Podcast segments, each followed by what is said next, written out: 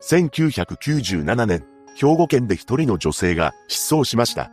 その後口座からお金が引き出されたり、一人の男がとんでもない証言をするなど、闇が深い未解決事件となっています。詳細を見ていきましょう。後に謎の失踪を遂げることとなる加藤さゆりさんは、1964年6月5日に出生しました。彼女は昔から音楽が好きで、エレクトーンなどキーボードを弾くのが趣味だったそうです。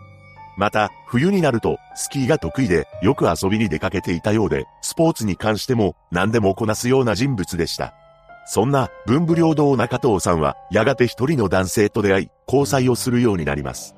そして二人はめでたく結婚し、三人の子宝にも恵まれたそうです。加藤さんたちが住んでいたのは、兵庫県の神戸市灘区であり、阪急六甲駅から北に数分の場所に自宅を構えていたと言います。彼女は母親として3人の子供たちを育てる一方で会社員としての一面も持ち合わせていました。というのも、加藤さんはワープロやパソコンが得意だったらしく、経理事務として働いていたそうなのです。このように順風満帆な人生を歩んでいた加藤さんなのですが、突如として彼女は姿を消してしまいます。失踪当日となる1997年8月18日、この日は月曜日であり、天気は曇りでした。当時33歳になっていた彼女はいつもと同じように軽装で自宅を出たそうです。これは仕事をするために会社に向かったのか何か他の用事があって外に出たのかはわかりませんが軽装で出たということなのでどこか旅行に行くような格好ではなかったと思われます。ちなみにこの時自宅にいた家族には洗濯物を取り込んでおいてと言い残していました。このように、いつもと変わらない日常の一コマなのですが、それから家族が待つ自宅に帰ってくることはなかったのです。そして加藤さんが自宅を出た翌日である8月19日、山口県に住む加藤さんの母親が加藤さん宅へ電話を入れています。しかし、加藤さんにつながることはありません。そのため、母親は加藤さんの会社に連絡を取ったのです。実はこの8月19日、加藤さんは出勤日だったのですが、なんと彼女は会社を無断欠勤しているというのです。ここで加藤さんが失踪しているという事実が明るみになりました。こうして忽然と姿を消してしまったのですが、その後、一人の男性がとんでもない証言をしたのです。何でも山口県に住んでいた加藤さんのご家族のもとに、その男性は現れたようで、次の言葉を言い放ってきたというのです。私の妻が加藤さんと仲がいい。そして8月18日の朝に加藤さんから妻宛に電話があった。加藤さんは家を出ると話していた。8月18日から1週間ほど自分の家にいた。さゆりさんは元気です。彼女から電話があれば連絡します。驚くべきことに、この男性は加藤さんが失踪したその日から彼女と一緒にいたと言い出し、さらには彼女の安否についても話してきたのです。そもそもこの男性は何者なのかという話なのですが、彼は兵庫県の三田市という場所に住んでいた在日コリアン2世の男性でした。この男性が話す内容が本当ならば、加藤さんはこの男性のもとに一週間もみを置いていたということになるのですが、会社を無断欠勤し、家族を残してまで、そんなことをするのでしょうかもちろん、加藤さんのご両親も、この男性に疑いの目を向けて、この男性が加藤さんの行方を知っているのではないか、と考えたそうです。そしてこの話は、警察にも伝えられたそうで、捜査が行われています。こうして加藤さんの手がかりが一つ出てきたことで彼女を発見できるかもしれないという希望が生まれたわけなのですが、その希望はすぐに打ち砕かれたのです。なんと、この在日コリアンの男性が話してきた内容は、すべて虚偽の話だったことが判明したそうなのです。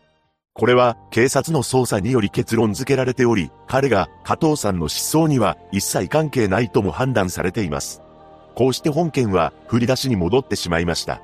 ただ、一体なぜ在日コリアンの男性がそんな嘘をついたのか、わざわざ兵庫県から加藤さんのご両親が住む山口県まで出向き、架空の作り話をしたのか、理由は明かされていません。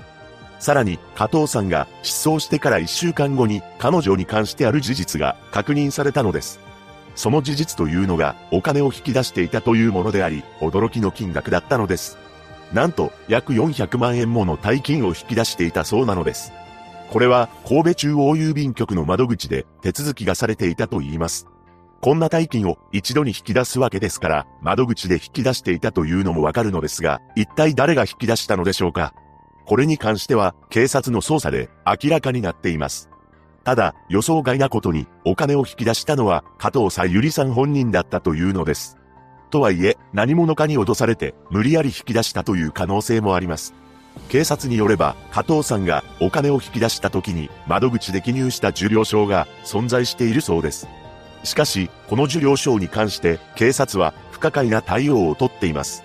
というのも、加藤さんのご両親が受領証を見せてほしいと懇願したそうなのですが、なぜかその願いは断られてしまったというのです。さらに、現金が引き出されるまでの経緯についても問い合わせていますが、捜査上の経緯は教えることはできない、と返答されたと言います。ちなみに、加藤さんが失踪したのは1997年だったため、おそらく郵便局には防犯カメラは付けられていたとは思うのです。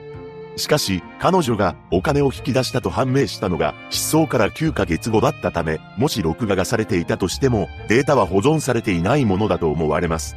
データが残っていても、その映像を見せてもらえるかどうかはわかりませんし、警察が事件の可能性がないと判断した場合、それが家族であっても、個人情報の観点から公開されないケースもあるそうです。とはいえ、これで加藤さんのご家族が諦められるはずがなく、加藤さんの母親は地元の山口県警に協力を依頼しています。そしてなんと山口県警を通じて加藤さんが引き出した時に記入したとされる受領証のコピーを入手することに成功したのです。しかし、この受領証を見た加藤さんの母親は違和感を覚えました。なぜなら、そこに書かれていたのが娘の筆跡とは思えなかったからです。この違和感を払拭するために母親はある行動に出ました。それは民間の調査機関に筆跡鑑定を依頼するというものです。そこで驚愕の結果が出たのです。驚くべきことに、受領証に書かれていた文字は、加藤さんの筆跡とは認められないという結果だったのです。つまり、兵庫県警の見解と、加藤さんの母親が依頼した民間の調査機関は、全く別の結論を導き出したことになります。そのため、母親は警察に対し、再調査を求める上申書を提出したのです。しかし、その後捜査が進展しているのか、不明のままとなっています。ここで加藤さゆりさんの特徴を今一度確認していきましょう。彼女は失踪当時33歳で、身長は約149センチ、体重は43キロと中肉体型でした。また、血液型は AB 型であり、視力が悪く、メガネかコンタクトを使用しているそうです。その後何一つ新たな手がかりは見つかりませんでしたが、2008年11月19日、一つの団体が驚くべき発表を行ったのです。その団体というのが、北朝鮮の拉致被害者を救出する目的のために設立された特定失踪者問題調査会です。調査会はこの日、加藤さんについては、北朝鮮に拉致された可能性が濃厚と認定しています。この発表をした理由としては、北朝鮮に現在もいるとの不確定な情報があったとしていますが、明確な情報源の説明は避けたそうです。この言葉を聞いた加藤さんの母親は、諦めようと一生懸命だったから複雑です、と話しており、加藤さんの姉は、正しい情報かわからないが、会えるかもしれないという希望ができた、と語っています。さらに、この発表がされた翌年の2009年、週刊現代という雑誌が衝撃の記事を掲載したのです。そこには北朝鮮から帰国した日本人の男性が加藤さんによく似た人物を目撃したと書かれていました。この男性は北朝鮮に7年間もの間拘束されていたそうで過酷な生活を送ったと言います。具体的には常に監視がつきまとっており、食事や入浴なども制限されていたそうです。そして彼は拘束されてから1、2週間の時に加藤さんに似た女性を目撃しています。何でも、その男性は、ホテルにバーベキューができる施設がある、と連れて行かれたそうなのですが、そこで仕事をしていた女性が、加藤さんに、そっくりだと証言したのです。その女性は、バーベキューセットを持ってきたり、肉を運んできたりというホテルの給仕係のような仕事をしていたと言います。彼は、この女性を見て、ああ、綺麗な人だな、と思ったらしく、肩を組んで、記念写真まで撮ったそうです。ただ、カメラに関しては、帰国するときに全て没収されたそうで、写真は残っていないと言います。これが本当ならば、和気あいあいとした雰囲気を想像してしまいますが、男性にとっては、その後の生活が過酷だったのかもしれません。さらに、この男性は、加藤さんとは別に、もう一人、拉致被害者とみられる女性、林かな子さんに似た人物も目撃したと話しているのです。林かな子さんは東京都大田区に住んでいた当時25歳の女性で、1985年11月22日に失踪しています。彼女は英語や英文オペレーターの仕事についていたらしく、フランス語もかなりできる女性だったそうです。ただ、失踪当日に会社の上司に対して風邪気味なので2日間休ませてほしいと申し出ており、そのまま失踪したのです。この時にはほとんど何も持たず、普段着の姿で出かけたそうです。林さんに関しては OL としての生活は順調で家族関係も良好でした。また、新橋の自己啓発セミナーに通っていたという以外、多少なりとも失踪に絡む可能性のある要素はないと言います。林さんについては、南京1年目に出会ったそうで、男性の部屋に訪れて、様々なことを会話したそうです。その内容は、日本のヤクザについてや、現在の生活状態、受けている扱いなどについて聞いてきたと言います。そこで男性は、林さんらしき女性が話す日本語に違和感を覚えたのです。というのも、ややたどたどしく話していたそうなのですが、それが、ひどくわざとらしかったというのです。彼は北朝鮮の人が話す日本語には必ず鉛がある印象を受けていたのですが、林さんと見られる女性にはそれが全くないと感じました。こうして加藤さんと林さんという拉致被害に遭っているのではないかとされる二人に出会った男性の話が公開されたわけです。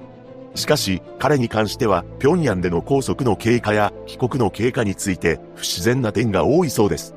そのため、あえて北朝鮮が永年にわたって拘束していた日本人を帰国させたことは、拉致問題の進展に向けて何らかのメッセージを日本側に送っている可能性があるとも考えられているというのです。確かに、加藤さんと林さんが拉致被害者であり、北朝鮮で何らかの仕事に従事していたとするならば、なぜ日本人男性に合わせたのか疑問であり、その男性を帰国させた理由もよくわかりません。